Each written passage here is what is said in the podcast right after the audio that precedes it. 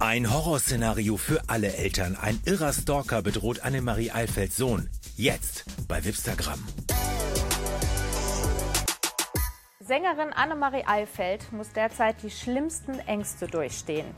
Ein Unbekannter droht, ihren kleinen Sohn Elian umzubringen. Was da los ist, wir sprechen jetzt mit ihr. Sie ist uns zugeschaltet aus Kreta. Hallo Annemarie. Hallo ihr Lieben, hi Tanja, hi Kina. Hallo.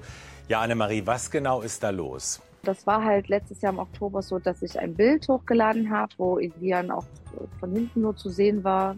Kein Gesicht, kein gar nichts.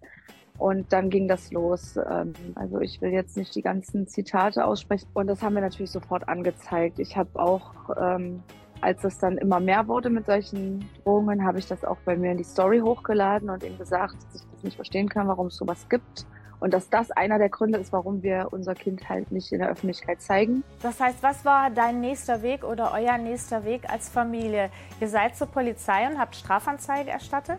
Der ganze Vorfall liegt jetzt bei dem Amt für Cyberkriminalität vor in Sachsen-Anhalt. Und da haben wir jetzt aber auch noch nichts wieder weiter gehört. Also nicht mal eine Bestätigung, dass die letzte Anzeige auch eingegangen ist, gar nichts. Ähm, wir haben jetzt ja seit Oktober immer mal wieder äh, Vorfälle angezeigt, weil es, der oder die macht sich immer wieder ein neues Profil und fängt dann wieder an und ist aber immer der gleiche Stil, sind immer die gleichen Gewaltfantasien und so. Also das merkt man schon, dass es die gleiche Person ist, die da spricht. Das heißt, wirst du jetzt strenger bewacht, beschützt? Hast du für dich Konsequenzen jetzt daraus gezogen? Also grundsätzlich ist es jetzt so, dass ich nicht mehr mit dem Kleinen allein unterwegs bin. Also es ist immer jemand jetzt dabei. Entweder ist Tim selber mit dabei oder einer von unseren Freunden oder meine Mama, mein Papa jemand von der Familie. Jetzt bist du ja selber in Vergangenheit auch schon von einem Stalker ganz persönlich bedroht worden. Kommen dann jetzt alte Ängste wieder hoch durch diese neue Bedrohungslage?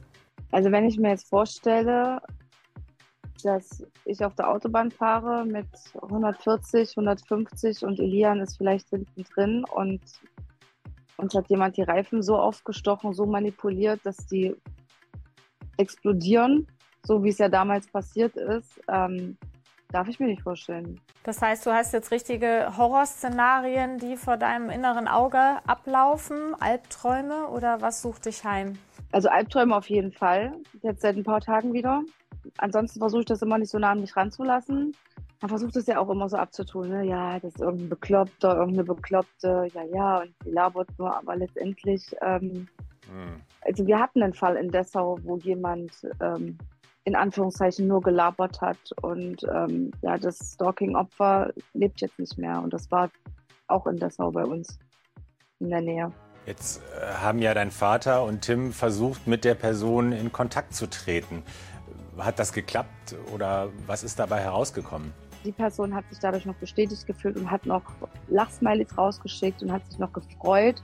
Hat meinen Papa dann auch noch angestachelt, so nach dem Motto, na, wo bist du denn, wo warst du denn? Kann doch irgendwie nicht sein dass in unserem zivilisierten Land sowas machbar ist, dass sowas einfach geht und dass es immer wieder geht und dass da kein Riegel davor geschoben wird, dass wenn andere von außen kommen und sagen, hey, hör mal auf damit, das ist ein kleines Kind, das ist ein unschuldiges Kind, was du da bedrohst, dass da noch kommt, ja, was willst du denn, du hm, Sohn, du didede, da, da wird man noch dann dafür weiter beleidigt. Das heißt, du bemängelst sozusagen die Vorgehensweise auch der Polizei, ja? Was konkret haben sie euch denn mitgegeben? Also wird da jetzt ermittelt, wird versucht, den, ähm, den oder den Täter oder die Täterin ausfindig zu machen? Was genau geschieht da? Also es wurde an die zuständige Abteilung weitergeleitet.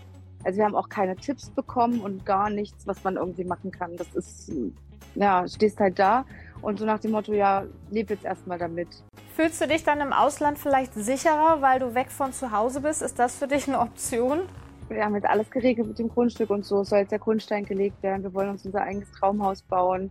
Natürlich auch in Deutschland. Und wäre natürlich jetzt blöd, wenn man da irgendwie seine Zelte abbrechen muss, wegen irgendeinem, der da am Computer Rambo spielt. Ja, also Annemarie, wir wünschen dir ganz viel Kraft, dass ihr das übersteht, dass vor allen Dingen die Bedrohungen bald aufhören und der oder diejenige gefunden wird. Ja, alles Gute und auf bald. Dankeschön, vielen Dank. Liebe Grüße nach Berlin, danke. Tschüss.